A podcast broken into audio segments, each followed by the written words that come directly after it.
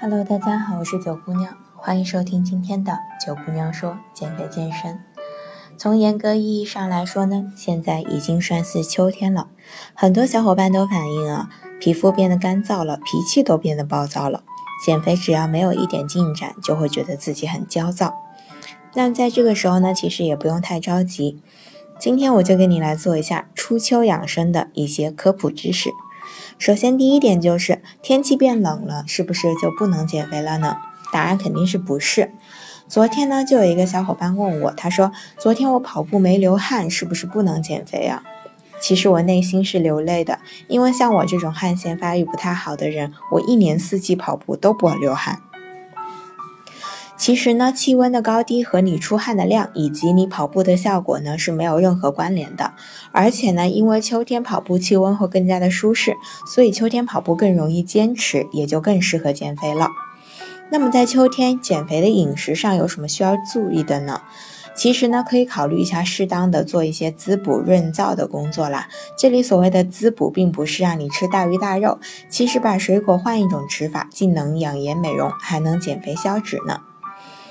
比如说，我会建议你吃苹果，把苹果加热以后，里面含有的多酚类天然抗氧化物质的含量就会大大增加。而多酚本身呢，其实它是一个好东西来的，它不仅能够降血糖、血脂，抑制自由基、抗氧化、抗炎杀菌，而且同时呢，还有着抑制血浆胆固醇升高的作用。同时呢，苹果中的膳食纤维和果胶在加热以后会软化，更容易被人体所吸收，也就是说它的润肠通便效果会变得更加的明显。所以秋天呢，炖一锅苹果的甜汤效果是非常好的。其次呢，就建议你可以吃一些雪梨，煮熟的梨去掉了本身的寒性，梨皮呢就会变得略微有些苦，这时呢，它去燥润肺的功效就会完全被释放出来。同时呢，梨子中的木质素呢本身是属于不可溶膳食纤维的，可是，在加热以后呢，它会在肠道中被溶解，同时呢，可以帮助我们排出有害的胆固醇。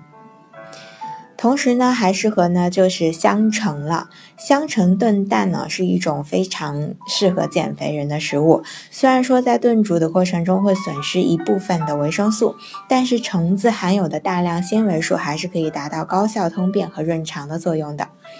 最后一点呢，就是推荐大家可以吃一下柚子。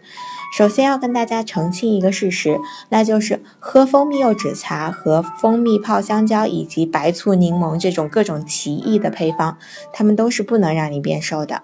因为这个配方配出来的是水果茶，而不是减肥药。不过我不得不说，就是经常吃柚子、柠檬这些维生素含量非常高的食物，确实是利于减肥的哦。